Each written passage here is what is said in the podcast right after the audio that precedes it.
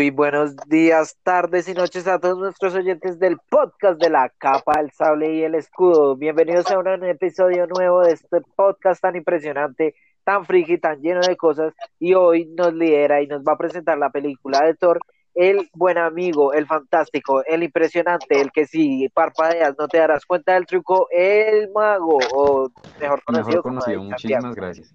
Muy buenos días, tardes y noches todos nuestros oyentes cómo va la vida. Todo bien, todo bonito. Me alegro mucho.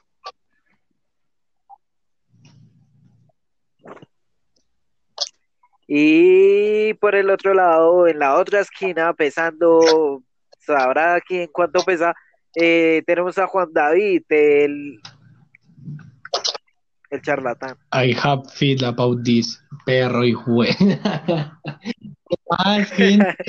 ¿Cómo están? ¿Cómo han estado? Mi gente linda, mi gente de pueblo. Besos en esas nalgas, ¿cómo las ha tratado la cuarentena? ¿Están bien? ¿Están, están a gusto con sus vidas? El que diga que no, pues, pues, ñero, sonríale a la vida. No. sonríale a la vida.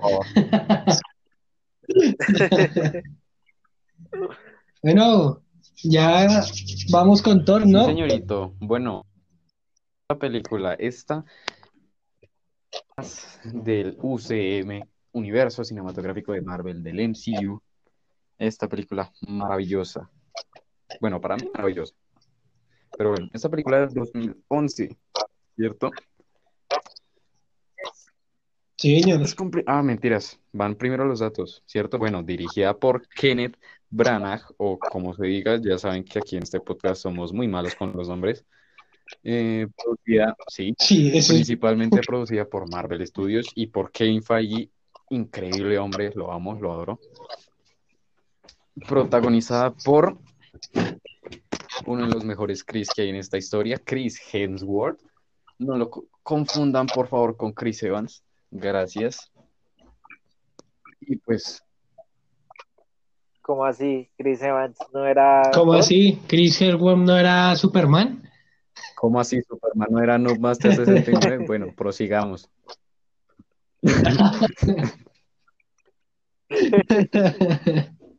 Eh, como, pues, como Thor, el protagonista de esta historia, eh, Loki como el hermano, bueno, hermanastro, ¿cierto? El dios de las mentiras. Eh, la pareja, la pareja, la bonita pareja, Natalie Portman, como Jane Foster, futura Thor de UCM, la no, estamos en Marvel, por favor, no Star Wars por el momento, gracias. La infravalorada Jim Foster. Sí, sí, ah, sí. En el 2022, cuando salga Thor 4, sigamos. Gracias. Ah, ah uy, en dos años. Ojo, ojo, porque en dos años le calla en la boca Popper. Sí, porque en dos años en esto, ¿cierto? Bueno. Eso esperamos. No se me acaban las películas. A mí sí. Nah. No. Los años no se nos acaban las películas así. Bueno, el podcast. Sigamos, gracias. Bueno, esta historia de orígenes, porque seguimos en orígenes, ¿cierto? De Thor, un personaje basado, bueno, un personaje cómic basado en el en el dios, ¿cierto? En el dios del trueno, en el dios del rayo, pues ya con toda su mitología. Es un personaje pues creado por el amadísimo, los amadísimos Stan Lee y Jack Kirby, claro, con otras colaboraciones. Em, pues el nombre completo es Thor Odinson, Thor Odin, nieto de Bor, creo que se llamaba Bor. Bueno, digámosle que sí. Eh, este Thor no es como en los cómics, bueno, en los primeros cómics, que el nombre es Donald Blake, que es un doctor o enfermero, no me acuerdo, alguno de los dos, y se le hace esta bella referencia en la película, sino es como tal el dios, o sea, solo tiene esa identidad Thor, Odinson, y ya. En cambio, ya en los cómics antiguos, cuando se ponía el cinturón y cuando llamaba al martillo Mjolnir, pues Tin se, se transformaba en Thor y sí. Pero bueno. Em, a ver, para hablar de la película, objetivamente, como la mayoría, eh, subjetivamente es una película entretenida, no es tan mala. Mm, la mayoría de sus personajes tienen su, su pequeño momento importante. No todos son tan infravalorados, como lo decía antes de iniciar mi querido compañero Popa. Sino todos tienen su cosita, su, su pequeñísima cosita, su... Ay. Todos tienen su pequeña introducción, no todos tienen mayor desarrollo. Y eso me parece el equipo debería tener un poquito más de desarrollo, un poquito más de profundidad, pero bueno. Thor, Thor sí tiene su desarrollo de personaje, Thor sí tiene su cambio, así como en Iron Man, que ya lo vimos en otro podcast. Solo que este es un poquito más demoradito, ¿cierto? Porque Yo diría que al revés. Yo diría que al revés. Yo diría que el de Iron Man es un poco más demorado y el de Thor sí es un poco más, más No, directo, bueno, más al grano. no porque Tony apenas, apenas lo secuestran ya, uy, yo sé que esto es malo. En cambio, Thor ya hasta que se da cuenta de todo, de todo, o sea, ya casi a mitad de la película, Pero es que Tony, que- o sea, realmente Tony nunca deja, deja de ser Tony. En cambio, Thor sí, sí cambia como tal, deja de ver a las otras razas así re mal y, y gra- eso no cambia golpes sí, sí cambia. Nos estamos viendo por ti como tal, no por gravedad Pero- de gravedad. no sé cómo llamarlo. Ah, por tiempo. Ah, si es por tiempo, sí, si es por tiempo es más demorado. re egocéntrico, un poquito ególatra también. No narcisista, no, no, no narcisista, no, no tanto. Un poquito. Un poquito, No, un poquito. Él tiró un plato que le gustó. quería otro, quería otro, otro plato y cogí, tiró el plato y dijo, denme No otro. era un pero plato, era un poquito. pocillito y creo que de chocolate. Eh, no, no, no tan, o sea, narcisista, no creo que hasta allá llegue el punto, sino ególatra un poquito. Y sí, más que nada ególatra. Pero, pero el man tenía no como Loki, o sea, Loki tiene su corazoncito, pero el man ya va más allá, ya es extremadamente. Pero ¿en dónde? Pero No, podrido, lo lo tiene tiene. Loki solo tiene corazón pal... No, ni es que ni pal Para papá. la mamá apenas, y ya. Sí, casi nos mata al cucho de un infarto. Sí, No, el cuchito, venga, cállese y ayúdeme. No, y lo chisto es que el man le seguía gritando. O sea, Odín estaba ahí muerto y Loki, Sí. dele y dele y dele. Qué mal. Muy mal, hijo. Bueno.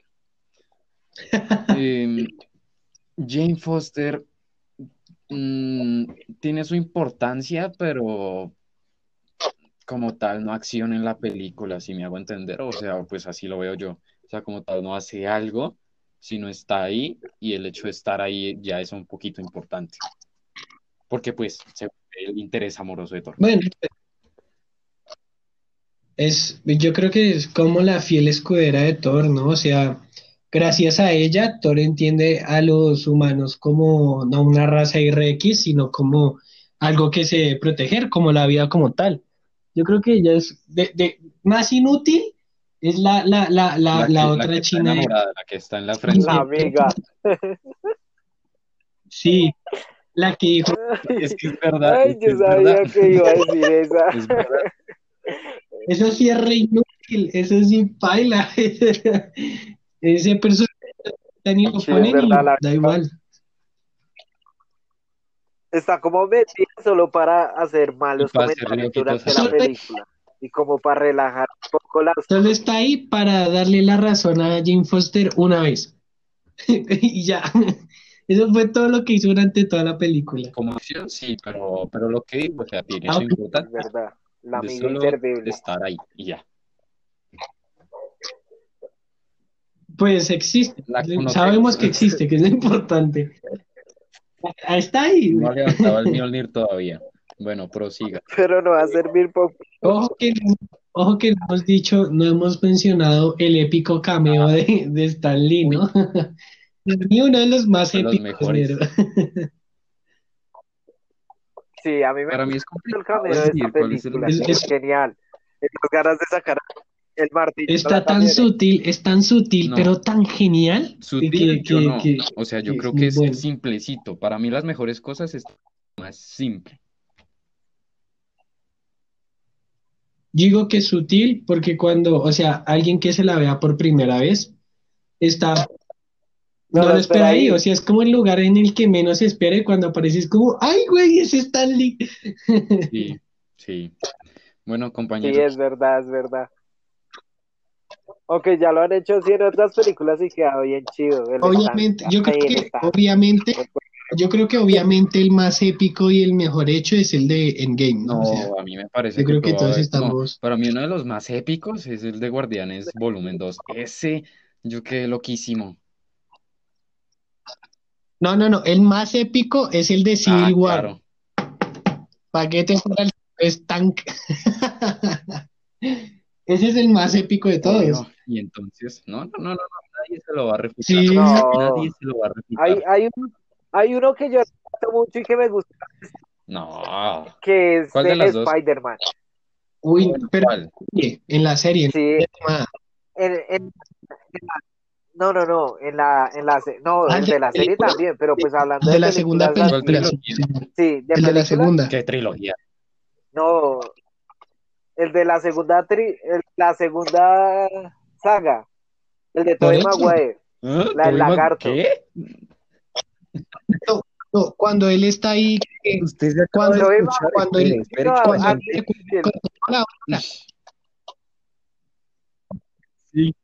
La gente me va a matar por decir a Tobey Maguire Sí, pero es que, uy, perro, yo ya me estaba confundiendo. Al que usted se refiere es cuando, cuando Stan Lee le recuerda el consejo a, a, a, a, a Peter, ¿no? En la No, biblioteca, yo sí. lo que me refiero es cuando está en la biblioteca. Está muy bien Ah, ok, Pero por impresión, ya. yo sigo pensando honestamente en el de Guardianes 2, más que por, más por lo que significó. Ese estuvo demasiado loco. Pues es, que- es que el de los Guardianes dos dio El pie de para Guardianes muchas 2, teorías. es cuando está. El de Guardianes 2 es que está el piro Con los- hablando con los. Sí, Watch, Watchers. Ay, se me olvidó Con los nombre cabezoncitos. Uy, Con los- sí. dice. Con los, con los seguidores, con los, con los, con los Uy, ese, vigilantes. ese, Ay, ese- ay. ese también es muy, muy bacano. Lo deja uno como mí re. Ah, ahora todo tiene sentido. No, no, uy, sí. En Es que serio, fue demasiado loco. Hay teorías, ¿no? Hay una teoría de que Stan Lee es un Ah, viewer en la Ya Tierra la, y, ya la bueno, un viewer, un- por Lastimosamente sí la descartaron, oficialmente. es que quedaba Pero muy no loco, pero no hubiera sido algo mal. muy chistoso. No, así queda No, mal, queda re mal. uy, ¿cómo es? Y no No. mi fanatismo me está cegando, lo siento. No, sí, sí queda mal. Solo que estaba espera porque uno dice como, ah, ahí el mero guiño ata. Pero pues, Su fanatismo por. DC lo hizo Sí, confundir a sí. Tobey Maguire con Andrew Garfield, así que prosigamos. ah, no, pero eso le pasa a cualquiera. No, usted se gana el bullying. Usted se lo está ganando. No me puedo, no me puedo ahora, ahora confundir de nombre. No, Él, Nadie. él- él no lo hizo en el de Batman, con los directores, no. Él no se confundió de nombres. ¿como cuál? Ah, perro, hubo un comentario suyo en el, Ah, bueno, en el podcast de, Batman. No, deje el pasado atrás. El, El de de Marvel, Marvel y- Scorsese. Antes fue peor. confusión, yo falta de, de- fue falta de todo, pero es que lo suyo es más. Fue- Bueno, compañeros, ¿qué piensan de la película? Uy, perro. Es que lo de, to- lo de, lo de Maguire en segunda saga, eso fue muy Eso confuso. fue- Eso eso fue pe- fue duro. Pero el podcast es de y ahora podcast de la capa. entonces. Ahora, el podcast de, de, de cameos de Stan Lee. Yo lo hago. Bueno, si se ponen a pensar técnicamente el de Tobey Maguire, sí es como la segunda saga, ¿no? Porque la primera fue la de Hammond. Entonces, pues bueno. La primera que vi, porque la de No, Hammond o sea, yo sinceramente no nunca la he completa, visto. pero, pero sí hay. Bueno, háganle. Pero estamos de con que el más épico es el de la serie, cuando al final de la de toda la serie llega Spider-Man al, al, al cuarto dibujo de Stanley. Ah, sí, O bueno, el cuarto creativo Ah, de Stanley sí. al estudio. Espectacular. La Spider-Man es de las mejores series que Ese ese es el más-. Pero bueno, Thor, maldita sea. nos desviamos de esa manera. Bueno, Bueno, bueno, a mí, a mí me gustaría decir que para mí lo mejor que tiene la película, lo, lo que más impresiona, y para mí lo que la hace ser un gran, una película muy fuerte dentro de la ciencia ficción, es el mundo diegético en su totalidad. La fotografía, así sí se usa un croma, o sea, obviamente nosotros sabemos que la gran mayoría de escenas de, de, de Asgard están hechas en croma, pero es que así se usa, se usa bien, está muy bien hecho, o sea, se ve, pues no voy a decir que muy real, pero se ve muy bonito, la fotografía es bastante, bastante linda cuando está esta vieja en el, en el caballo, que va cruzando por todo el puente. Esa, esa escena me gusta mucho. Las escenas de, de, como, de como tal todo el puente son muy, muy bacanas. Es lo mejor, la, la construcción del mundo diegético en esta película es, es lo mejor, lo más resaltable, el vestuario, el color, todo está Sí, es muy, que como muy bien tal- hecho. En las partes para- es que como tal esta película sí amplía, amplía lo que es a todo el universo, ¿cierto? O sea, o bueno, relativamente sí, porque abre, abre la posibilidad de a un universo, más, o sea, más que a sistema solar o más que a planeta, ya universo. Claro, porque aparte, aparte se nota que está bien hecha, todo, pues no voy a decir que hicieron una investigación exhausta de, de toda la mitología nórdica, pero está muy bien todo esto del, del, del árbol de los mundos y cómo están conectados y, y todo eso, eso, eso eh, las referencias como tal a la mitología nórdica, está muy bien. El principio, por ejemplo, el principio cuando empieza como un relato, un cuento, ¿no? Sí, Está está, muy, muy, está- o muy sea, es bonito. lo que usted dice, no está como tal así reinvestigada, así guau, porque si no decimos como que, bueno, la mamá de Thor no es friga, ¿cierto? No es biológica, pero bueno, sino... Sí, Pero- sí, estoy traumado, traumado. estoy investigando bien, y sí es muy loca la historia, la vamos a, co- a comentar más tarde porque es bastante fuerte. Pero sí, el mago ya no sí, puede sí. con eso. Pero bueno, compañero, ¿qué le parece la película, amigo papá? Bueno, pues a mí realmente la película me gusta en muchas cosas.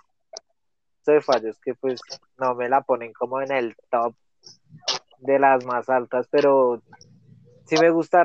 A mí lo que más me gusta de la película es que por lo menos el personaje se le ve un desarrollo más chimba y todo eso. Y en las anteriores no habíamos visto tanto eso. Y que también pues realmente el mensaje que, o sea, todo en general lo que maneja es muy chimba, porque él a- al principio lo que eh, maneja de que no sea como una historia de dioses, sino sea como más de como de reyes y que se pelean los hijos del rey por el trono y todo eso. Me trama mucho también la forma en la que está contada la historia, en la que cuentan las cosas de, de Asgard, sus problemas con los gigantes de hielo y todo eso, también la historia de Loki. Tiene el resto de fallos la película, pero a mí realmente me gusta mucho, es como en sí todo lo que rodea a Thor. Y que Thor también, a mí no me gustaba antes de la película y la película como que me lo hizo gustar más. Entonces, pues eso es lo que, lo que me trama de esta película, que yo dije como, ah, Thor no es tan, tan como un man con martillo ahí inservible, sino es más interesante. Porque yo antes lo veía así, Ah, entonces pero pues Uy, yo a Thor, yo nunca lo vi como un man inservible, yo a Thor lo conocía, pero no sabía que era un superhéroe. Pues es que yo, Básicamente. Como Dios, no, jamás como ve, ahí está con el Capitán América. No, Sí, no, pues es que a mí me lo sí, mostraron sí, sí, es verdad. Thor A mí es también Dios. me lo mostraron como Dios, pero, pero pues no conocía la, la mitología nórdica ni nada de eso. Y me vi las películas de pequeño y yo era como, ah, Thor es Thor. Ya, un man ahí, un superhéroe más, pero pues no es muy chimba ni nada de eso. Y cuando, cogen Y cuando me vi la película fue que empecé a averiguar todo lo de la mitología y todo eso, y supe que era el dios del trueno de la mitología nórdica, entonces pues ahí ya yo dije, ah, no mames, este man está, pero completísimo, como es. Es que, es es algo raro, porque como tal, o sea, en el mundo diegético de Marvel, eh, la mitología nórdica es la que es, o sea, es la real, ¿cierto? O sea, sí existe Thor. Y se sigue viendo Y Loki, cristianismo, y- ¿cierto? Se sigue viendo. Es raro, es raro eso. Pues yo creo que con Mm. lo que es una mitología Es que no tiene muchas cosas atrás, ¿sí me entiende? Que si la mencionan en una película no, no va a pasar nada. Eh, Va, va, va, va y menciona no. el cristianismo en Marvel y verá que se alborota una parte del planeta. O sea, pero vaya y mire, digamos, o sea, lo que yo digo Pues es que imagínese que literal, Thor llega acá y dicen, ah, listo, la mitología nórdica es la que es la real y el catolicismo vale madres, ¿cierto? Sí, ¿Qué, ¿A qué quiere de llegar que con el esto? mago que sigue atrás con Espérenme no entender, carajo. Espere, espere, no entendí. O sea, yo no estoy de acuerdo con que la mitología nórdica no, no tiene un gran peso. Si se han hecho series y han funcionado. Vikingos, ñero. Vikingos funciona muy bien y tiene mucha mitología. Por ejemplo, American Gods también tiene, básicamente el dios más poderoso No, es no, Odín. no. O sea, es es- una, una mitología muy completa, muy pesada y de hecho es muy chimba. Pero a lo que yo me refiero es que no tiene mucha comunidad detrás que se vaya a ofender por esto, por mencionarla, por utilizarla. Cambio, va, Ah, bueno, que haga eso con otras mitologías o con otras creencias y está jugando con No, fuego no, y puede salir quemado. aunque bueno, Que yo voy es que yo siempre pongo ejemplo, espere, no, Ah. yo siempre pongo eso. Pues, Siempre pues, pongo-. En eso siempre, en eso siempre pongo ejemplo, espere, en eso siempre pongo ejemplo American Gods, porque, o sea, al final de la primera temporada hay muchos Jesús, o sea, solo hay un Dios que es Odín, y Odín es el Dios, Dios, Dios, y hay como un- una especie de finca de Isla de Pascua, donde hay muchos Jesús de todos lados. Entonces, Jesús en esta, en esta serie no es ni importante y el importante es Odín, o sea, le están dando valor a los antiguos antes que a los nuevos. Y ahí cuando tocas a Jesús y todo el cristianismo, en esta película dicen como, este man no es importante, los importantes son los antiguos, los viejos, los fuertes, a lo Sí, nórdico. o sea, a lo que voy es que, vea, le voy a, Entonces, voy a poner el ejemplo, me va a adelantar un añito a, de Avengers y lo que dice Capitán América cuando está en el avión. Yo conozco a un Dios y jamás se vestiría así, ¿sí me entiende? O sea, que la religión de, del momento sigue siendo como el catolicismo, el cristianismo, ¿cierto? Creyendo siempre en este mismo Dios, pero literal Thor llega y dicen, la mitología nórdica es la que su religión no existe, ¿sí me entiende? Y aún así siguen creyendo mucho en la, en la Bueno, cristiana, pero- ¿no? O sea, Pero es porque, por ejemplo, en, en Marvel nos meten a, a los dioses como muy humanos, como si fueran una raza de otro planeta que no conocen los humanos. Pues sí, es que sí, Marvel, Mm. Marvel humaniza mucho a los Sí. personajes y pues Pero- eso no es malo, de eso de hecho es muy bueno.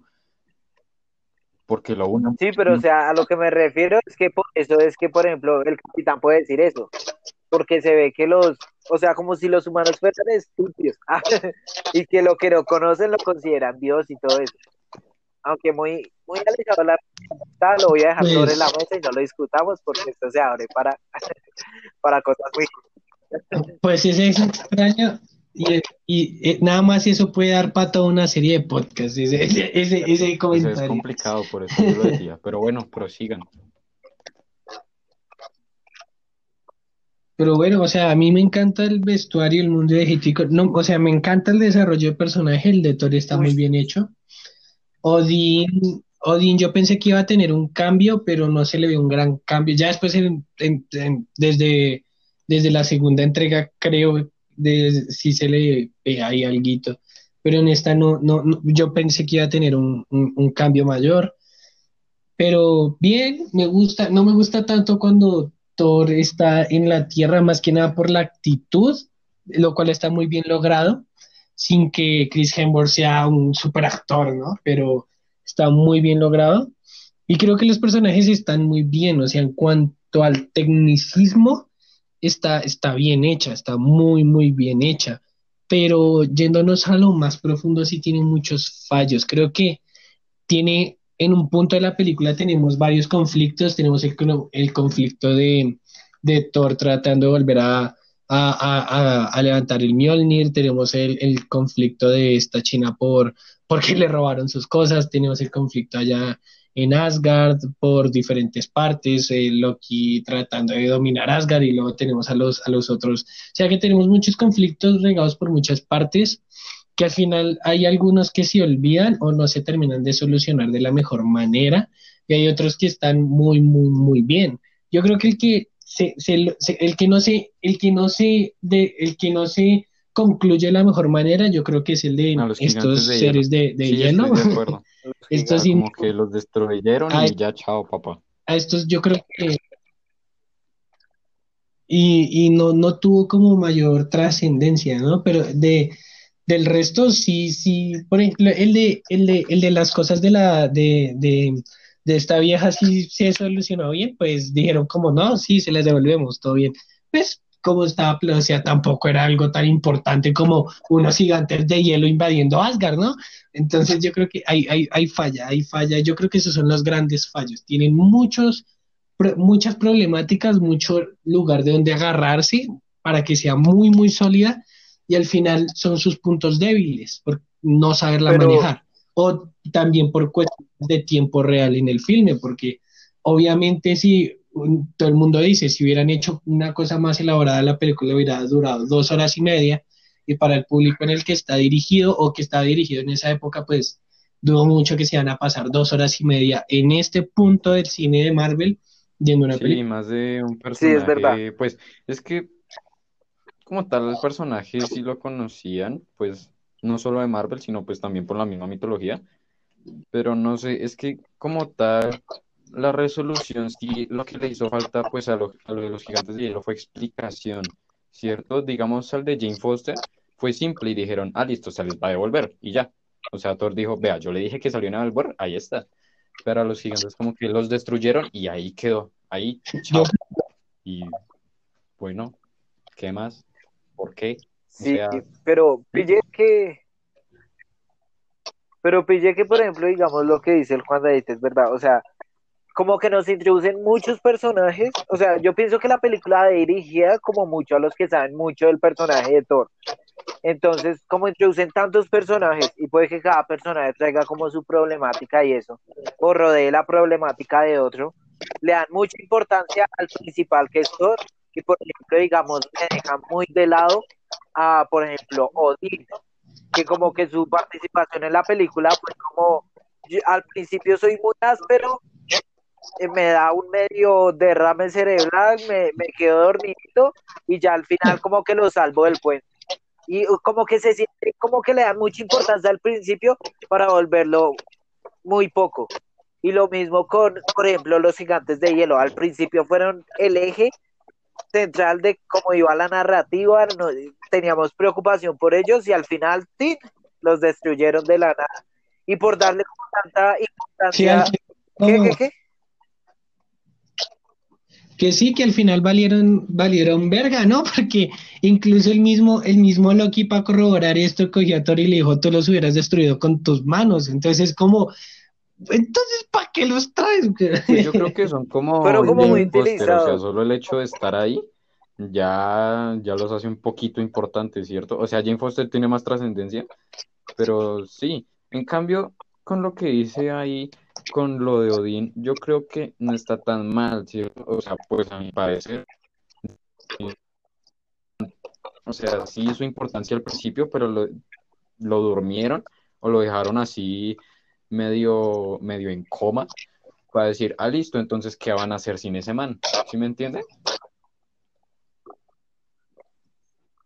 Sí, sí, a mí lo que no me gusta es a mí no me gusta que se haya dormido, me gusta es la razón, por, no me gusta es la razón por la que se durmió. Yo creo que a Odín si lo, si lo, tratado, si lo hubieran manejado de una mejor, si, lo, si lo hubieran manejado menos, mejor, yo creo que hubiera quedado mucho, mucho más épico. O sea, dormirlo estaba bien, por ahí era el camino, porque si no, no tendríamos razones para que Loki subiera al trono, para que Loki no dejara volver a Thor, para que Loki cogiera y le empezara a cascar ahí a Thor y luego tuvieran esa pelea. Todo eso no hubiera sido igual sin este punto, sin, sin este gran conflicto, no hubiera sucedido la gran mayoría de cosas por esto. Solo que se durmió de una manera muy rápida, como que fue muy, ¿qué le pasó? ¿Y por qué está así? ¿Saben? Entonces, para que ya después lo para que ya después se despierte y esté como nuevo, o sea, esté ah, renovado. perdón, le le dio un infarto, ¿cierto?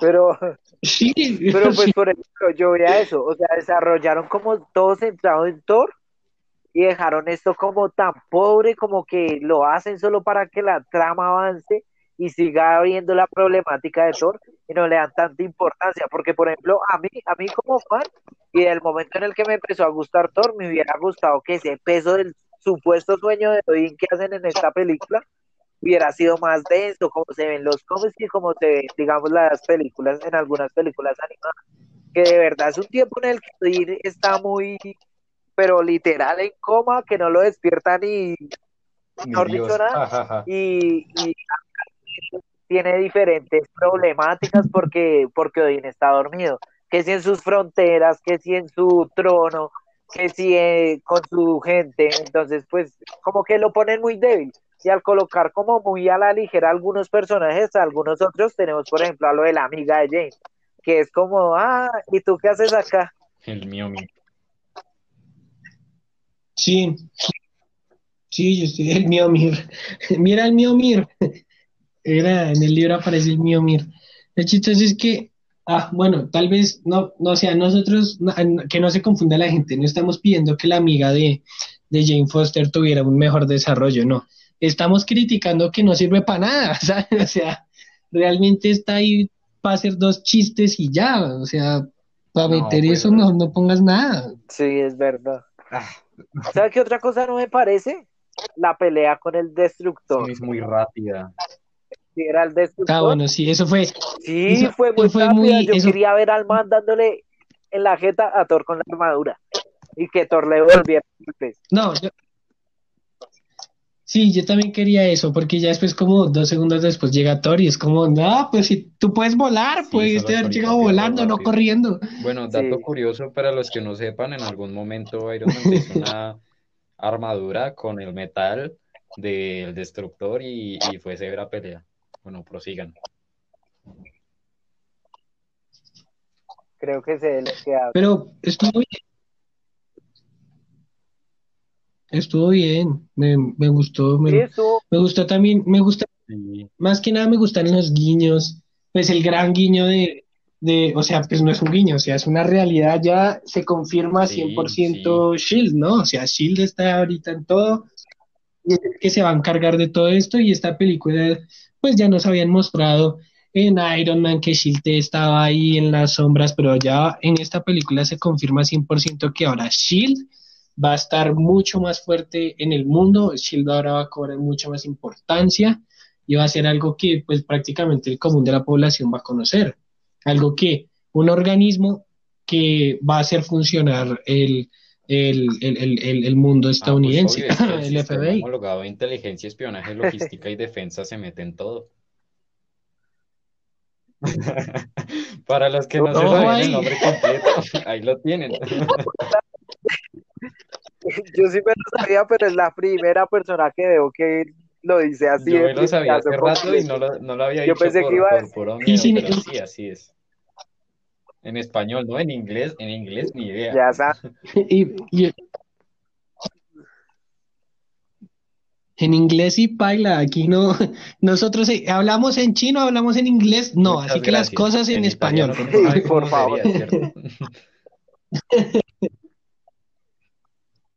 No, pues si quiere hacemos un podcast en italiano, güey. Lo hace usted solo nosotros. ¿no? Oh. Porque no en tailandés. No, no, en, Sí, abramos nuevos campos, no te dice en Tailandia, ¿no?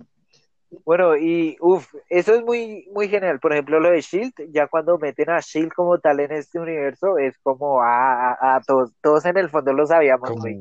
no me engañes. Pero también, también me gusta. Sí, y, y, es chévere cómo utilizan a la gente Colson para unir, como ir uniendo a todos los ejes. Como que es ese aceitijo que se le echa a los ejes para que anden. Sí, es genial. Es que es brutal. Sí, sí, eso Y es verdad. A mí siempre me ha dado eso. Uy, también me gusta mucho ¿Cómo? cómo meten a Hawkeye. Sí, sí, es bastante, o sea, es muy Hawkeye, su, su participación es muy Hawkeye, ¿no? Sí, es muy, es muy. Porque lo que pasa, Yo me esperaba lo que pasa otro con, francotirador, menos al man ahí con la No, flecha. yo tampoco me la vi venir. disparó, Es que me encanta cuando introducen a esos personajes así. O sea, fue un poquito menor la, Sí. un poquito mucho menor la de Hawkeye que la de Viuda Negra, pero los introducen ahí como para decir, vea, acá está Viuda Negra, acá está Hawkeye, después va a venir el Capi y ahí están los seis, ¿cierto? Lo que pasa es que yo creo, o sea, Marvel esto sí lo hace muy bien, y es que estos personajes que no tienen, o sea, que no hacen parte, o sea, no son la trinidad de, de, de los Avengers, que vendría siendo. Thor, Iron Man y el Capitán América, o sea, son los tres. Capitán América el primer Vengador y nadie me Primero Iron Primero, Man. Iron, No, primero Iron Man, dije. a lo que yo me, a lo que yo me refiero es en cuanto a importancia, ¿no? Porque estos personajes que quedan entre comillas, entre muchas comillas, en segundo plano, tienen un desarrollo no en una película, sino en todo, prácticamente casi todo el universo. Vemos un Hawkeye aquí como un soldado que cumple órdenes, un tipo infalible, lo mismo que, por ejemplo, la viuda negra en Iron Man. Vemos gente muy infalible que solamente son agentes de Shield y cuando va transcurriendo todo el universo, cuando nos vamos alimentando poco a poco, estos personajes va- llevan una gran carga y pues ya después tenemos una escena en solitario de estos dos personajes en, en Endgame que se hacen, o sea, el que, el que, el que no haya sufrido con esa escena y el que haya No visto a, a. Hawkeye A a, Hawkeye tirado en, en ese laguito con, con, con, con, con la gema del alma, eh, al que no le haya roto el corazón esa escena es porque paila. Yo- a mí me pareció muy tan- mala. Usted, usted es paila, chavo. No, es que, es que ni siquiera lo iba a echar, yo solo me iba a quedar callado a, a dejarlo ahí. El mago solo se quedó pensando, uff, No, es ¿Es que esto sin verdad? palabras. uy. No, no, no, sí, es, es verdad, es verdad, esa escena destroza corazones, almas, No, infancias, de todo. a mí en el cine, a Pero, mí en el o cine sea, me tuvo que abrazar porque yo lloré feo ahí. A mí la que me dio duro fue la, a mí, a mí la que me dio duro fue la de, mm, la de, la de Iron Man. Yo creo que todos, a todos la de Iron Man nos, nos, nos, nos, nos sacó en la niña llorona que tenemos. No por sé, Sí, es que la película es que carga es de emociones. demasiado sentime- es que es muy fan, es que ese fanservice es lo que saca los sentimientos de uno, carajo. Pero entonces estamos claros que esto es lo mejor que hace Marvel, ¿no? Coger estos personajes que poco a poco se introducen, acá es Hawkeye. ¿Por qué? Me parece muy curioso. Nosotros ya, si hubiéramos visto aquí a la Viuda Negra, hubiéramos dicho como, ya, háganle película ya sola, porque están todas. Pero pero- Llega el coronavirus 2020. y la retrasa. Uy, sí. Pero ahora tenemos, pero ahora tenemos un personaje, otro personaje muy interesante, muy bonito que explorar y que no solo en esta película, sino durante todo el universo va a tener su evolución. Y esto es lo que lo vuelve, esto es lo que vuelve este tipo de cine universal. Esto, esta es una de esas cosas que conectan las películas, no solo, no solo las referencias y que sucede dentro de un mismo universo y que películas en colaboración, sino estos pequeños detalles, pequeños avances que la gente puede notar o no notar, son lo que lo enriquecen y lo que se siente, se siente que ellos sí están en, o sea, sí están en una misma esfera de tiempo en la cual afecta a todos todo. Sí. Lo mismo pasa con, Falcon, ¿no? Lo mismo pasa con Máquina de Guerra. Con Todos todo. estos personajes que lo mismo que lo- estos personajes que quedan replegados en segundo plano tienen su evolución lenta pero notable y ayudan mucho al protagonista. Falcon al Capitán América, eh, Rhodey a Iron Man, eh, bueno, Hawkeye tiene por ahí sus, sus cosas, pero se alía con, con, o sea, crea una muy linda amistad, o ya la tenía con la Viuda Negra, y esto ayuda un poco a que la Viuda Negra ayude a Bruce Banner, y luego todo se, todo se junte así, todo se vaya volviendo un hilo muy, muy bonito que es lo más resaltable de Sí, esto, es ¿no? que como eso es que lo todo que- encaja. Eso es lo que yo siempre voy a recalcar de, o sea, esta es una empresa y todo buscan plata, pero es que los manes saben cómo volver feliz a una persona como yo, llena a las que lo matan con fanservice, pero, pero lo hacen de una manera tan Sí. impecable, es que lo que se resalta es la paciencia que tienen, la forma en que lo hacen lento pero seguro. Es, es, es tremenda. Y lo mismo aquí en esta película de Thor, se me hace, se me hace simple por dos cosas. Uno, solo hay dos lugares. Hay un pueblo X en Estados Unidos, o sea, un pueblo muy estadounidense No, México. Sí, y, y Asgard. O sea, tenemos dos. Luego, ay, que sí, que se fueron para el otro planeta este a pelear ahí al principio. Ok, todo lo que tú quieras. Ay, que también hicieron hay una cosa nórdica, sí, todo lo que tú quieras, pero donde transcurre la película, donde están los acontecimientos, son en la Tierra, en, en Estados Unidos, que es muy estadounidense, y en Asgard. Entonces se vuelve un poco simple en este aspecto, pero justa. No forzaron tanto las cosas, estaban ahí No, y, y... y, es per- siga. y es perfecto porque solo, o sea, como usted dice, solo estos dos sitios necesitamos para entender y tener la introducción de Thor, de este personaje. Sí, claro, porque digamos, mencionan el árbol de los nueve mundos y pudieron haberlos mostrado, pero es que quedaba muy pesado. En cambio, acá lo hacen simple, o sea, solo Asgard y Midgard, ya. Y ahí está. Eh, Sí. Bueno, no me voy a poner a mencionar los nombres, gracias. No, no sabe, no, no Los nueve, no, honestamente, los nueve no me acuerdo. Pues, Me, me pero, pero estamos... Pero verde, ¿no? O sea, no. estamos... Verde, tenemos dice. Verde. Pero, pero verde. O sea, estamos, Verde. estamos aquí en, estamos aquí claros que El, eh, estamos aquí que, que es, es justa, la participación es, es, es justa, no se fuerza. Eso sí lo que no me gusta tanto es esta cuestión de mm, del, del personaje secundario, del personaje secundario, ¿no? Este man de el que, ah, se me olvidó, el que fue a rescatar a Thor de Shield. ah, el amigo Em, de Ah, Eric Selvig. Sí. Este, este, el doctor de- Eric, Eric, Eric. sí, Eric algo, Sí. ¿no? ¿Cómo es el apellido? Eric Selvig, Selvig. sí. Ahí ah, tenemos a Marvel salvándonos la los nombres de los Pero aquí tenemos una cosa muy curiosa con él y es que él realmente toma importancia. En todo el filme, él es como, no, vámonos, no, no, no, no, eh, no, y se emborracha. genial. O sea, es una excusa. Pero, pero él, él, él, él va tomando importancia a medida que, que avanza la, de la película. No, él toma importancia y el único momento en el cual se siente un personaje pesado es en, en la última escena de la escena post créditos. en, la en los últimos, en, el, en los últimos 30 segundos de la escena post créditos es cuando realmente adquiere un valor Ya demasiado cuando entendemos, ok, ok, ya sabemos. Sí, Pero, pero él no dice, hay una parte en la que él dice que tuvo como una cierta conexión con, con Ah, sí. ¿no es? Sí, claro. Que conoció creo que a Bruce No, Banner, pero- algo así. pero, pero ¿de qué ayudó?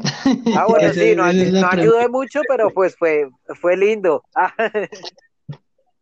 O sea, si no, o sea, si queremos analizar lo lindo, fue lindo y estuvo muy bien y fue como, ah, mira, él es cool.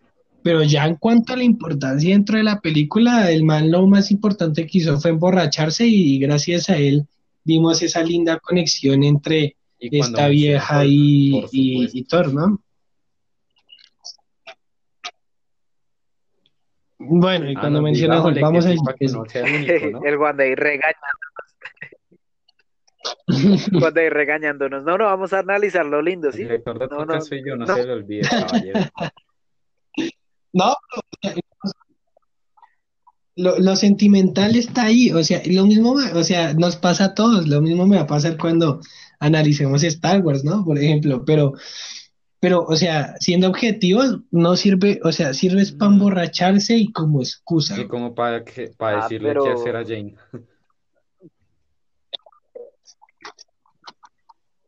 Sí, o sea, como una excusa.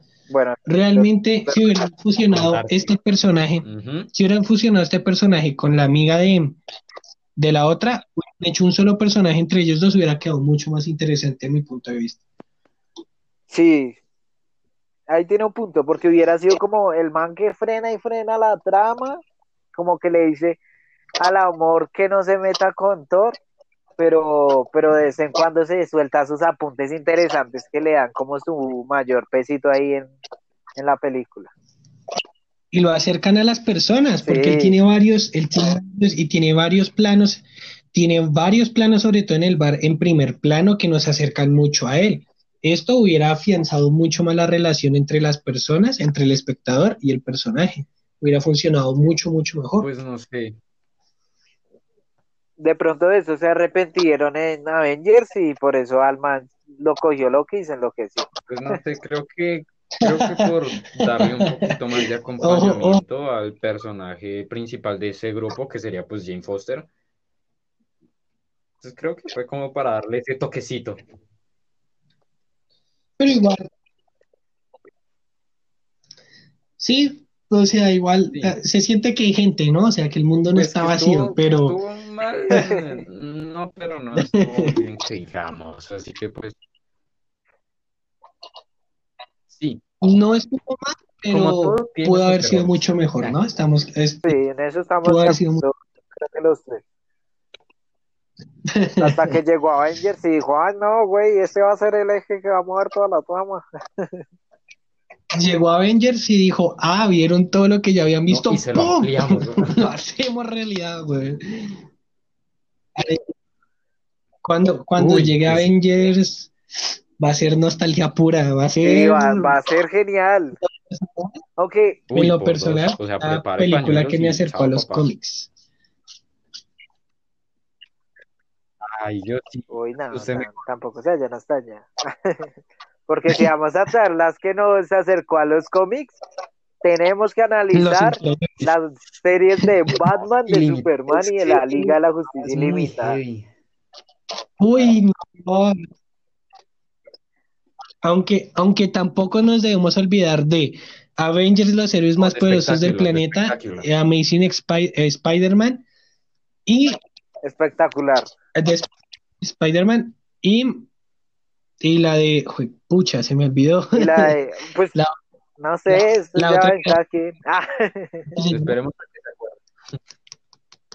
Bueno, las series, estas Marvel también que están muy bien. Por ejemplo, hay una película que se la recomiendo mucho de Doctor Strange, que fue la que me hizo conocer el personaje. Bueno, aparte de. ¡ay, la sí! primera animada. Sí, eh, la animada. Ya después, ya después sale, sale la gente, no, es que él también apareció en Avengers, los Sí. seres más poderosos del planeta. Sí, o sea, ¿quién no apareció en esa serie? Hasta, hasta, hasta y Ferb apareció. Pero, Está Kang. ay, sí, Pero- no lo había pensado. Pero Thanos tiene una función en una serie animada que es- tiene tremenda ¿Es la, la de animación. ahorita? No, ¿La de no sé cuál es. Nah, nah, es que no. se llama. Que Pero creo que es, es que corta. Creo que serie- sí. O sea, la aparición, No, pero no, no el Si es por desarrollo y ahorita, todo eso, no hablo del desarrollo, sino de cómo hacen al personaje literal la forma consigue animada. todas las gemas del infinito y se hacen pelea Bueno. con las gemas. O sea, no solo hace el chasquido, o sea, no hace el chasquido, sino se hacen pelea. El man usa las gemas para rotarlos a cada uno y es muy heavy. Pero, pero después, es que la finalización es medio rara porque al final dicen como que, ah, el man tiene mucho ego de ser el dios, pues lo vamos a usar en contra de él. Y entonces iba usando una, le dijeron, ah, usted no tiene tanto poder para derrotarnos con una sola gema, y empezó a usar una por una y lo terminaron derrotando así, ¿no? Como que, pues bueno.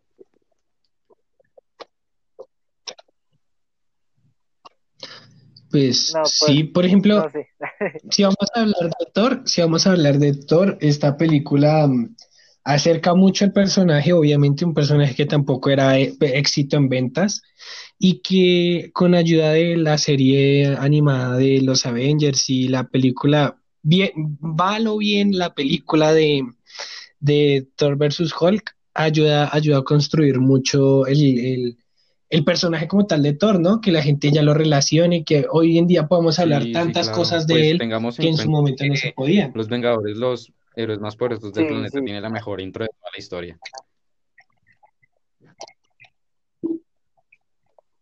Eso es verdad, tienen Sí. lo mejor, Para mí es la, es la más reconocible no, por para lo mí- menos. para mí no Pero tiene de Marvel. superación. O sea, yo todavía la tengo de memoria.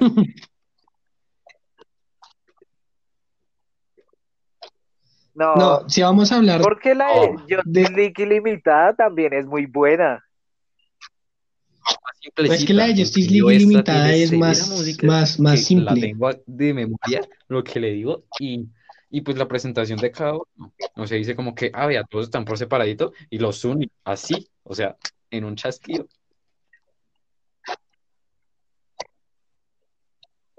Si vamos a hablar de intros épicas, todos los capítulos de Clone Wars tienen su intro y son épicos. Bueno, cada quien Muy defendiendo su lado en este podcast. Un letrero diciendo hace mucho tiempo una galaxia, eso me mata. No, Esa para- es la mejor intro que pueda tener una esa serie. serie no la, no la supera nadie. Pues, o sea, le hace batalla a la de Spectacular Spider-Man. Pero, no. Nada, No, la es espectacular de Spider-Man es muy, muy, muy mala, no, no sé. No, es, es mejor, es mejor la de Justice League Unlimited, la de las dos Justice League, Justice League y Justice League Unlimited, Sí, pero que no, la de es mala, Spectacular Spider-Man. nada mala, es buena. O sea, Sinceramente. para mí es Es que muy la buena. de, la de Justice League Unlimited, la de- sí, no es mala, pero es que hay, hay, hay- por ejemplo, la de Justice League le gana porque se sienten como muy poderosos los personajes. La de, la de Avengers es mucho más épica. La de Avengers es mucho más épica. Es que Pero sí, la de- no sé. Ah, La Justice League, la Justice League es como mucho más como poderosa, ¿no? Es como más... Me- ¡oh! No es que no sé, me, me vuelvo débil porque sacas las cosas buenas y yo soy como, bueno, sí, esta serie tiene esto, pero la otra, no, bueno, no, ah, ah, ah, y no sé qué escoger. Y lo peor es que estábamos hablando de Thor. Pero, o sea, está bien, o sea, Thor nos lleva a esto, Thor nos lleva a las series, Thor nos lleva a las Sí, películas. Se lleva al universo, porque al multiverso ya ¿Sabe qué película? A mí hay una película en la que me gusta cómo meten a Thor y es una película animada de los Vengadores, pero es de los Vengadores, creo que es Assemble, creo que es la película animada. Ah, mm, sí, sí, sí, sí, sé de cuál habla. Que Thor es tremendo man nórdico, así todo Ah, gigante y habla sí. así como todo mal hablado ¿Qué y es todo alcohólico, Era- pero apareces con él, con el Stormbreaker. con él, no. Sí, Mm, eso. Sí, ¿cuál con el es? Pero es que Stormbreaker. ese universo es distinto, es Ahora, Ultimate. Dios no, Creo que ese universo es Ultimate. Sí, sí, sí, creo que sí es es Ultimate, no Eh, Assemble, sino porque, Ultimate. porque Thor ahí tiene barba, no tiene, no tiene ni capa, ni tiene como eh, esto que tienen los brazos, tiene el Stormbreaker. Eh, Iron Man tiene una armadura un poquito distinta, Capitán América ya no tiene las alitas en el casco, Ant-Man es distinto. Bueno, son muchas cosas distintas, de hecho. Sí, yo, por ejemplo, Capitán, Capitán América sin las alitas en el casco se ve mucho mejor que con, que con las alitas en el mucho, pero clarísimo. Pero bueno, o sea, Thor en esa, en esa película se, se siente como más un dios nórdico. Ahí sí es un dios nórdico, un dios de- que uno se imaginaría de una Y cultura porque como la también se lo dicen, o sea, miren, este es un dios, o sea, este no es alguien con poderes, sino es un dios, o sea, miren lo que nos estamos metiendo, y se lo dicen ahí. Aunque realmente el universo en estas películas es raro, porque ellos se llaman a ellos como dioses, pero ya después, eh, por ejemplo, hay una conversación en esta película en la cual dicen como, eh, sí, en la Tierra tú vas, sacas dos rayos y ya te ponen como un dios. Pero ya después ellos mismos se tratan como dioses, ¿no? Ya después ellos mismos son, Pero de pronto es porque se nombra así por el mismo nombre que les dio, porque dicen eh, padre de todo, porque pues, o sea, ya es porque tiene mucho poder. Dicen Loki, pero él como tal, ya lo ficharon de Dios de las mentiras y le dicen, ah, pues tú eres el Dios de las mentiras, se dicen así. Pero Thor, Thor controla los rayos así nomás, Bueno, pero le dicen Dios del rayo, pues ya le dicen, ah, tú eres el Dios del rayo. De pronto es porque la misma humanidad los nombró así y ellos dijeron, ah, pues ya somos dioses, gracias por el, por el título, ¿no? Bueno, Lo cual el- sería- el- contraproducente porque si ellos creen a la humanidad como ratas insignificantes, consegui- eh, de llamarse ellos por los mismos nombres humanos, pues sería como, bueno, No, pues, o sea, ah, bueno, allá ellos, ¿no? Que no dicen, ah, pues ellos no tienen tanto poder y ya. Ah, pero cuando lleguen los Vengadores así bien chetados, uy, eso sería muy heavy. Ya cuando a Thor, cuando a Thor, cuando Hulk coge y le Sí. pega cero puñato. Cuando Uy, eso guárdense para el de Avengers. Es que Avengers es o cuando genial. Es que es tre- no nada. Por ejemplo, Hulk. Hulk fue el más funcional en Avengers. Desde aquí se los Y no lo habían adelanto. introducido antes, ¿te cuenta? Sí, Mm, No, no, no, sí es verdad. En esta película fue como, tenemos que llamar a alguien importante, Bruce Banner. Ya después se sale de control y después vuelve y reaparece así épicamente y dice, No, siempre pero- estoy enojado. Fue, fue genial. Es una de las escenas. Es que se hizo hasta meme. Apareció Sí. en la moto, que aparecía ahí en la moto, re. y es muy sorprendente porque dice, no, sí, siempre estoy enojado. Y ver cómo se va transformando mientras que manda ese puño. Es, Y en ese plano, lo que le ayuda Sí, mucho es el plano porque es un plano contrapicado de espaldas, donde no le vemos la cara y cons- consigue mucho, porque solo ver la transformación del cuerpo Brutalidad. gana eh, naturaleza. Epicidad. Gran general, ¿no? es muy, es muy genial. Bueno, Ese alcanza a ser un gran general. ¿Cómo? Mm, alcanza a hacerlo, pero ya muy al final del plano. Empieza en un primer plano, se sale a un plano medio y ya después de ahí se, haciendo, se va haciendo tan general, tan no general, tan general y tan grande. más- No, sí, yo le digo un poquito más figura, más general, yo creo. Y después ya de general, sí, a, a gran general. Pero es que él, él es general cuando ya está completamente transformado. Gran general ya sería al final, al final del todo. Cuando ya se está volteando el...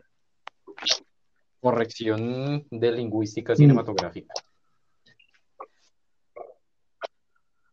Pero sí, entonces Thor, Thor nos conduce a todo esto, ¿no? Thor, a mí me gusta mucho esta película porque se siente diferente a Iron Man. Si bien Iron Man es rock y, y armas, y aquí es más, más trabajado el mundo. Hay más investigación, el- mitología.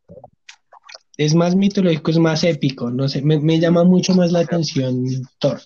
Thor, de los, de, de los tres individuales, Thor es el que, en cuanto a película, en cuanto a mundo, en cuanto a desarrollo, es el que más me llama. El que más me gustaba era Capitán América, pero el que más me llama la atención por todo lo que construyen en base a él es em, Thor. Igualmente, lo mismo pasa con Guardianes de la Galaxia, ¿no? Que Guardianes de la Galaxia coge este mismo concepto de, de hacerlo muy artificial, pero tan bien llevado que, bueno, Guardianes de la Galaxia, todo el mundo el amó, ¿no? Y siendo un grupo que la gente lo tenía hasta Eh, Primero a mí me la pondré difícil porque, porque Capi no tiene mucho cambio en su película, ¿cierto?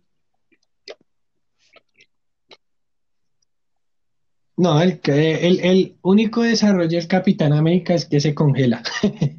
Ah, bueno, ¿y qué Mm. pasa de ser un actor de teatro a un superhéroe? Sí, pero igual no es muy así como muy significativo como con Thor, que al principio era un desgraciado completo y lo cambian Sí, a ser tremendo no personaje al Ah, al sí, final y en las otras películas. El capitán es como, no, yo siempre voy a proteger y no a te- proteger y a no te proteger. Capi, Capi siempre se su ideología, un poquito, nacion- un poquito nacionalista nomás. Un Bueno, poquito. un poquito, No, ¿no? no, Es no el Capitán patriota, es distinto. Es distinto ser patriota a nacionalista, es muy distinto. El- el- Eh, pero ¿Qué? Él, él está Pero se une. tan nacionalista, él es tan nacionalista que él, él nunca salió de su barrio, weón. Sí, siempre fue como Siempre se mantuvo en Brooklyn, Pues, weón. Brooklyn, No, creo pero que no, fue. o sea, sí, Brooklyn. Capi siempre se quedó en su ideología. Ole, Sí. Él siempre protege su pedazo. pero es bien. del pueblo, pero el pueblo estadounidense. No, pero lo que le digo, o sea, él siempre se queda en su ideología, Sí. en cambio Iron Man, más que Sí. cambiar su mente, se abrió los ojos, ¿cierto? O sea, dijo, ay, mire todo lo que estoy provocando. En cambio, Thor ya cambia totalmente su perspectiva. Sí, es como que medio y Sí. todo.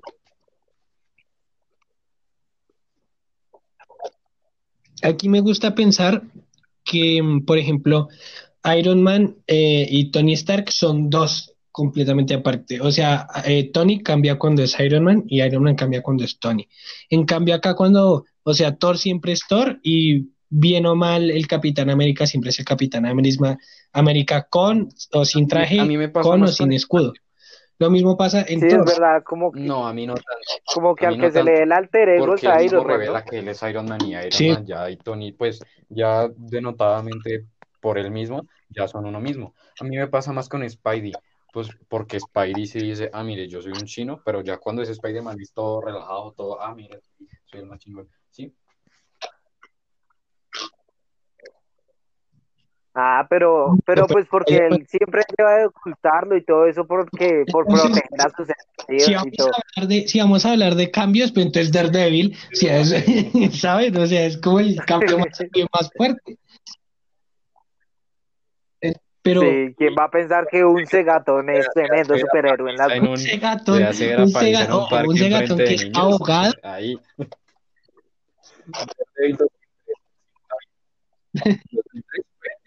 no se ponga con esas, no se ponga con esas. Pero entonces sí, o sea, aquí tenemos que Thor siempre es Thor. Luego vendrá, pero es que Thor sin martillo no es nada. Ok, pero es que el martillo se lo quita Odín. Ah, aquí está la figura de Odín. Él tiene que tener una razón, él tiene que tener un tercero para dejar de ser Thor. Pero eh, en sí siempre es Thor. En cambio, Iron Man sí tiene ese cambio. Es Tony y cuando lo necesitas, Iron Man. Lo mismo pasa con el Capitán América. El Capitán América siempre es el Capitán América con o sin escudo. No sé, Porque es que es ya por sí él tiene esas Capi habilidades. siempre las tiene.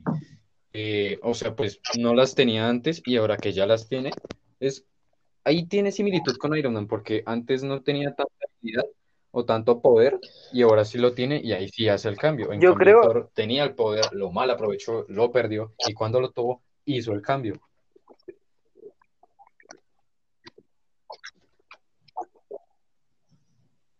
Pero yo creo que, pero yo creo que, o sea, lo que dice Juan de Echi es, sí va como muy hacia lo cierto, pero lo que dice el mago es lo mismo. Entonces, pues yo creo que es más que todo como en las, en los comportamientos que adoptan cuando tienen o no tienen la máscara encima, o por decirlo así, el traje superhéroe encima. Thor es el mismo con o sin el traje superhéroe encima. Y Capitán también, Pero Iron Man sí se ya. como ese cambio, se vuelve como más serio, más No, centrado, hay como que no, dice, bueno, ya estoy en modo superhéroe, ya, venga, No, voy a hacer algo. no, yo creo Pero- que falla. O sea, Tony nunca deja de ser Tony. O sea, Tony estando, o sea, siendo Iron Man o siendo Tony, Tony es Tony, güey. Lo que pasa es que Tony sí tiene un cambio en la manera de ser superhéroe. De O sea, por actuar. ejemplo, o sea, Iron Man, para mí, en mi punto de vista, no es superhéroe, porque no tiene ningún tipo de habilidad No, que le haga ser superhéroe. O sea, su habilidad es el dinero y las armas que él se construye. Ahí viene David. no, porque nótese que en una cueva ahí Pero- Pero, Pero sí, pero eso no pero es yo, superhéroe. pero yo la, pero yo a lo que digo en la forma de actuar no es como tal, digamos, ah, no, sí, pues los chistes o las actitudes como tal de la persona, del, del personaje que es Tony Stark, sino como en lo que mueve cuando se Ah, pone sí. su alter ego de superhéroe. Sí, es verdad. que Tony Stark no mueve mucho teniendo sus gafitas y su traje de paño, pero cuando se pone su armadura sí es capaz de mover muchas cosas para salvar a otras personas. Acá En entra, cambio, Capitán con o sin el traje lo hace, Thor igual. Acá entra el valor, el valor compromiso, ¿no? El valor compromiso que tienen absolutamente todos los superhéroes del mundo. que por ejemplo Spider-Man lo tuvo, salvo un tren, ¿cierto? El Capitán lo, lo, lo tuvo en, en, en El Soldado del Invierno. Eh, Iron Man lo tiene con, con, con los sirios. En cambio, Thor aquí lo desarrolla. Esto es lo interesante. Thor no viene con eso predeterminado, Thor lo desarrolla, que es muy interesante, porque si, si, si realmente a Thor nunca lo hubieran desterrado, pues él seguiría siendo el mismo y pues la historia hubiera sido completamente diferente. Él desarrolla este sentido del compromiso. Sí, ¿no? Sí, es, es como eso. Bueno, y ahora sí, si quiere, ahora sí, si Entonces, quiere, mejor no lo puedo tema de la decir. mamá biológica de Thor. Todos, A usted ya les comenté detrás Pues de sáquelo. micrófonos, Coméntenos, ilústrenos. Eh, la mamá biológica de Thor no es, no es frega, ¿cierto? Frega, como se diga. así. Acá ya. Frida, no, no es Frida. Frida. O sea, No, Frida. solo los primeros. ya, nos, ya nos metimos en territorios mexicanos, oh, con eso. En Nuevo México, territorios mexicanos, todo nos lo lleva a Thor, usted dijo. Todo, todo es fría. El, el punto de mover, el, el- punto Bueno. de partida es fría Kahlo, maldita sea. cómo se, se van más hacia lo, o sea, se hunden más en lo nórdico, ¿cierto? Porque como tal, la mamá biológica no es friga, ¿cierto? Friga, frilla, como lo quieran decir. Gea. Sí, es. Sí. Ella. Ah, Bueno, ya, ya pero tenemos no claro deja, quién es, maldita sea, avance. es Gea. ¿Quién es Gea? Es la diosa de la vida, si no estoy mal, ¿cierto? Pero es que esto ya es más complicado. Sí, sí, porque Gea es más, es más como Creo. un- o sea, es más conocida como la madre naturaleza, ¿cierto? Porque esta es incluso antes que Odín. O sea, es que acá, acá se profundiza muchísimo más. Porque Gea Uy, es como- no sé. ¿Qué? A mí nada más a griega. No sé por qué. Que, que a mí, a mí Gea me suena mucho a Sí, mitología griega. ¿no? Es- Es, que a mí que me, ahí viene el complique, porque como tal, Gea de, en los de- cómics, de sí. Pero acá se profundiza muchísimo más. O sea, ahí también dice, ahí usted puede encontrar que Gea es como eh, algo griego también y que corresponde también al nombre de la tierra. No, uy, ego. Ah, bueno, Ego- es Ego más ya es más un celestial. Esta vieja es más como una diosa, un poquito más diosa, porque esto es como la mamá de Urano, ¿cierto? O sea, Urano ya más paila. Pero es que ahí viene lo ficti, porque es como más griego, pero nórdico, y meto en vainas nórdicas porque ahí, o sea, esta vieja tuvo, tuvo como hijos a Cronos, ¿sí? Y eso es, si no estoy mal, griego. Y Cronos pues, es el papá de Zeus, que esto es griego, pero también se terminan metiendo ahí Sí, por eso es lo, griego total. por lo, Sí. por lo nórdico, y se termina dizque convirtiendo, aquí se lo digo textualmente, bajo el nombre y la forma de Jord se uniría a Odín, dios de Asgard. Y ahí uno como que, ¿qué carajo? Y ahí va lo loco de Marvel. Profundizan, pero se meten en otras cosas y lo, lo unen todo. Entonces, Zeus también existe en este universo. Y pues ya después se vuelve como la madre tierra. Después, o sea, antes de eso se Técnicamente, a, a, a Thor.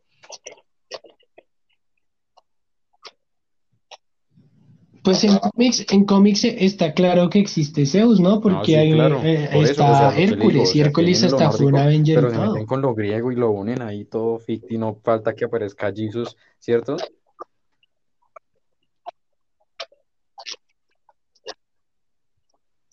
Jesus, Jesus aparece en, véanse American Gods, maldito. No es, no es pues mención, pero véanse American Gods, vale mucho la pena.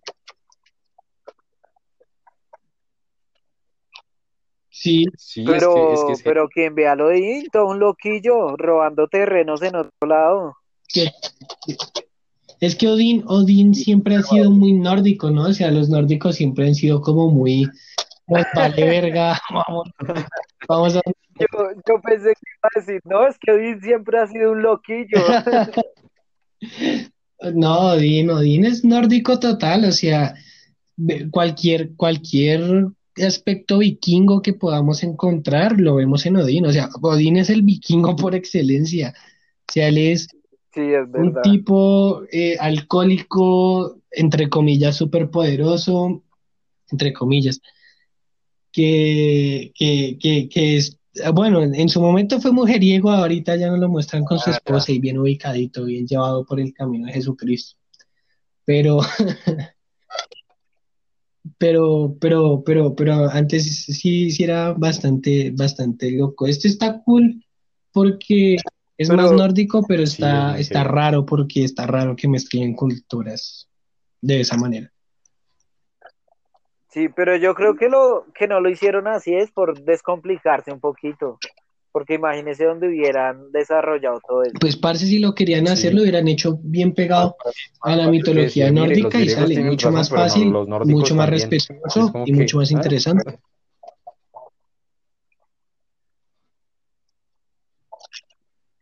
Esto, esto hubiera sido mucho mejor porque, por ejemplo, el- Hubiera sido mucho mejor, pero se, Menos, se hubieran sí, porque- gastado mucho tratando de desarrollar eso. no, Porque, por ejemplo, le gastado menos.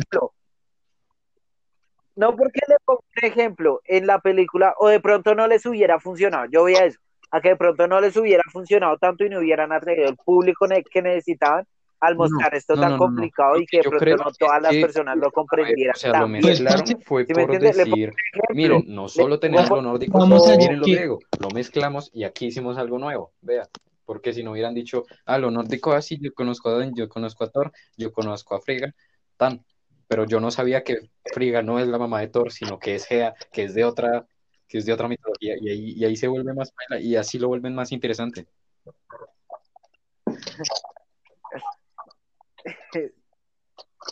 Pues a lo que yo voy es que si hubieran me pegado mucho mejor. Es que a mí no, no sé, no me trama esto de combinar culturas de esa manera. Las pueden combinar de otras maneras que quede como un poco más lógico, un poco más interesante, haciendo pequeños guiños, pero respetando ese mismo orden. Porque si vas a cambiar la la mitología de toda una civilización, eso ya es algo más complicado y pierdes el factor educativo. Si, Mar- si Disney quiere ser tan educativo, tan, tan, tan, tan únicos como ellos dicen que pueden llegar a ser, ¿por qué no partir desde estas simples cosas? ¿Por qué no mostrar las culturas como son? ¿Por Pues qué vea que estadouni- por qué por ver este tan lado, por este estadounidense mismo todo? lado, mezclar culturas no lo hacen tanto porque no están diciendo, mire, acá también Ah, tenemos a pero- Zeus y también tenemos a Cronos, entonces vea que hay dos vainas mezcladas y ustedes están locos, ¿cierto? Si no están dejando, mire, solo tenemos lo nórdico ahí y ahí se lo dejamos. Pero cambias totalmente la cultura. Pero yo te pongo este ejemplo, o sea, cambias totalmente la cultura de un pueblo. Entonces, un, un tipo que solo se quede con esto que sale en cómics de Thor, en cómics de todo esto, de todo, de, de todo este inicio de, y teorías de todo esto, realmente terminan confundiendo mucho a la gente y terminan perdiendo muchas cosas muy bellas. En cambio, si lo muestras como es, no es solo que- es que lo- entretienes, sino Es que, es llevas un mezclar, o sea, mensaje. yo no lo veo tan malo Llevas porque así lo vuelven más interesante. Pero a la hora de, pues, de educar, no tanto porque la gente no, normalmente no busca educarse en un cómic, sino más bien,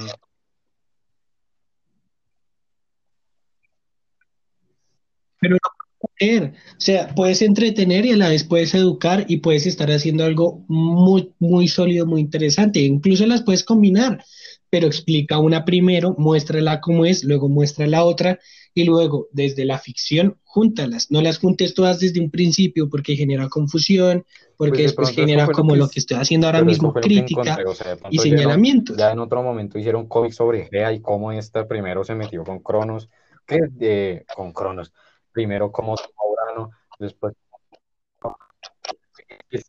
es- es- es muy, o sea, es muy fuerte y es un poquito pesado, El, ma- el mago ya la está metiendo con el hijo. pero pues sí.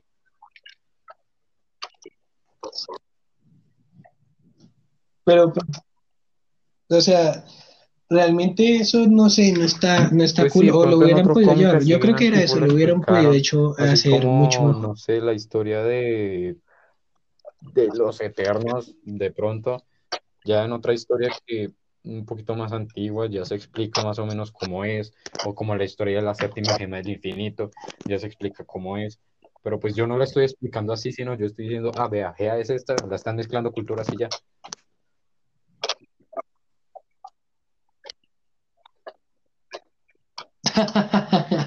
El mago defendiéndose, en plan, "Ey, no me ataquen a mí, atáquenlos a ellos, no a mí. o sea, por no encontrar bien cómo es. O sea, tanto mi error, porque yo investigué, pero, pero de pronto no me fui hasta un cómic así bien lejano, donde digan, vea, ¿qué pasó esto y así. Es que, Sí, es que es que se tenía que ir ya muy, muy, muy profundo para saber bien cómo había sido eso. yo dije los Porque pues de Frigga no es la mamá de Thor. y, y lo deja uno como, uy, güey, tiene ¿cómo Thor así? 2 no vale la pena. Sí. eh, El mago, el mago solo saltó el comentario así todos. como para dar la información y ¡pum! desarrolló otro podcast sobre eso. Es que teníamos, teníamos, teníamos que llevar ese mensaje, ¿no?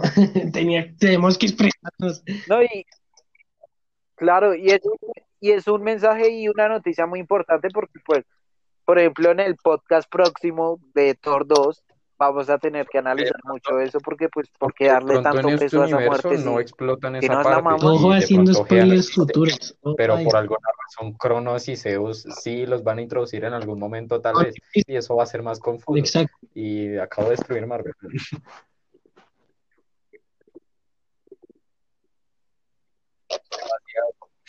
Y, acá, y acaba de ser muy extraño y muy bizarro.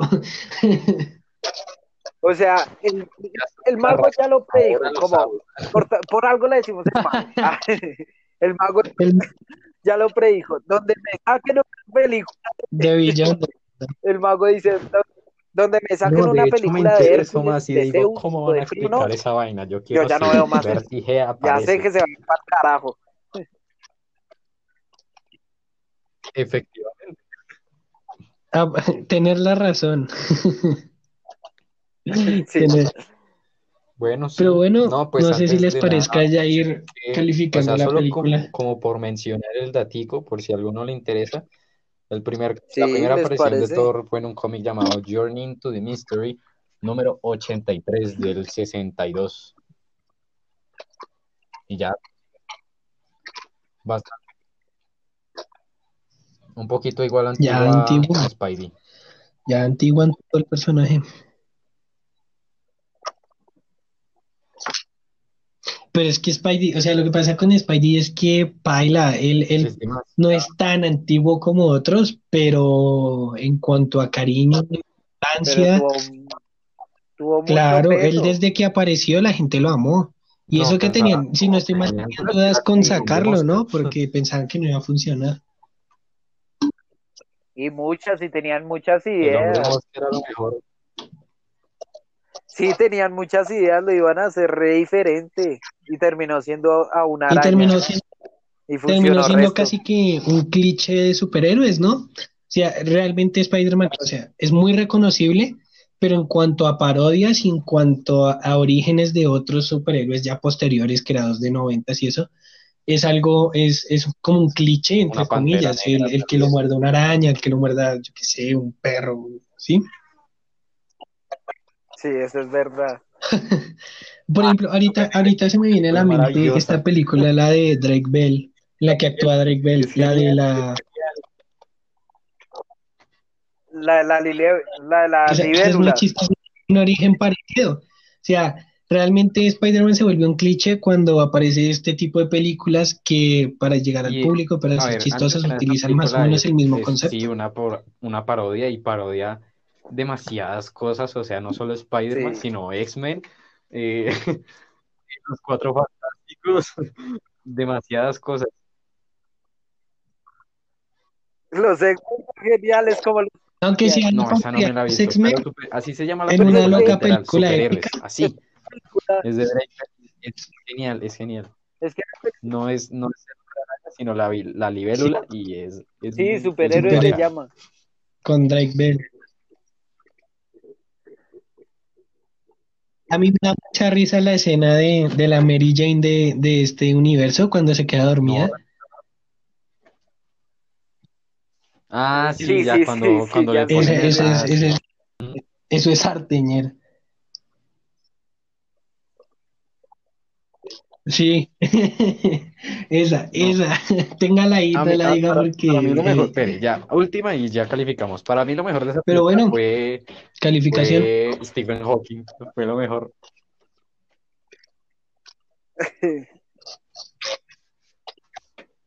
Ah, bueno, sí. Fue muy, es, es, es genial esa película. Al que no se la, o sea, no la estamos recomendando. Ojo, no es cine del que Por digan, ah, es que yo lo vi en el podcast y dijeron que era buena. No. Si alguien algún día la encuentra, véasela, es Bueno, sí, chistosa, pero tenga en cuenta que ahí muere.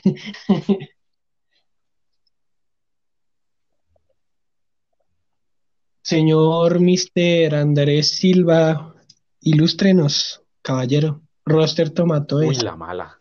Bueno, pues solo porque es Marvel, Cuatro, pero de yo le doy un cinco. 4 a la ¿Un película. cuatro de diez?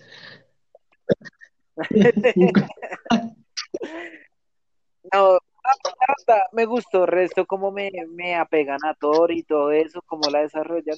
Y yo le doy un 7,5 a la No, película. el director es el último, el director es el último, hágale, Juanda. Yo,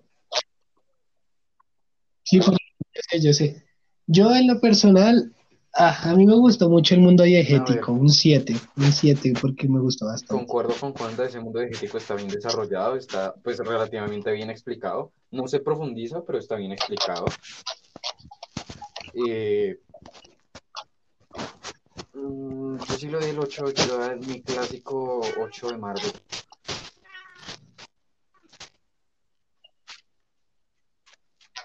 Ocho y nueve.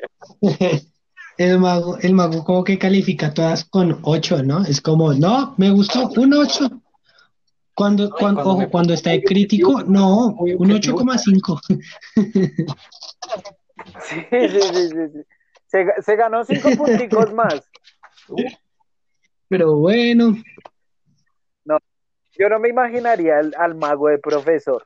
No, su trabajo estuvo bien ahí. 3, 3, 3, 3. Ay, su trabajo tiene un cambio. 3, 2. pero bueno, muchachos, muchas gente, muchas gracias por haber venido, por haber estado en un podcast más de nosotros, por habernos aguantado. Esperamos que hayan aprendido algo, que les haya quedado alguna reflexión, que no se queden con tan solo lo que ven, sino que también vayan más allá, averigüen, aprendan películas como estas que superficialmente pueden parecer unas ridículas, pueden terminar haciendo que ustedes aprendan mucho sobre mitología nórdica, que enriquezcan sus mentes, que cultiven su conocimiento, lo cual es el objetivo de nosotros. No se queden tampoco con nuestras opiniones. Si tienen una opinión diferente, desarrollenla y háganosla saber. Nos interesa mucho. Así que nosotros el día de hoy son, Y el fuimos escudo del Capitán América solo de Steve Rogers no cuenta el Falcon. sable Skywalker. Ash.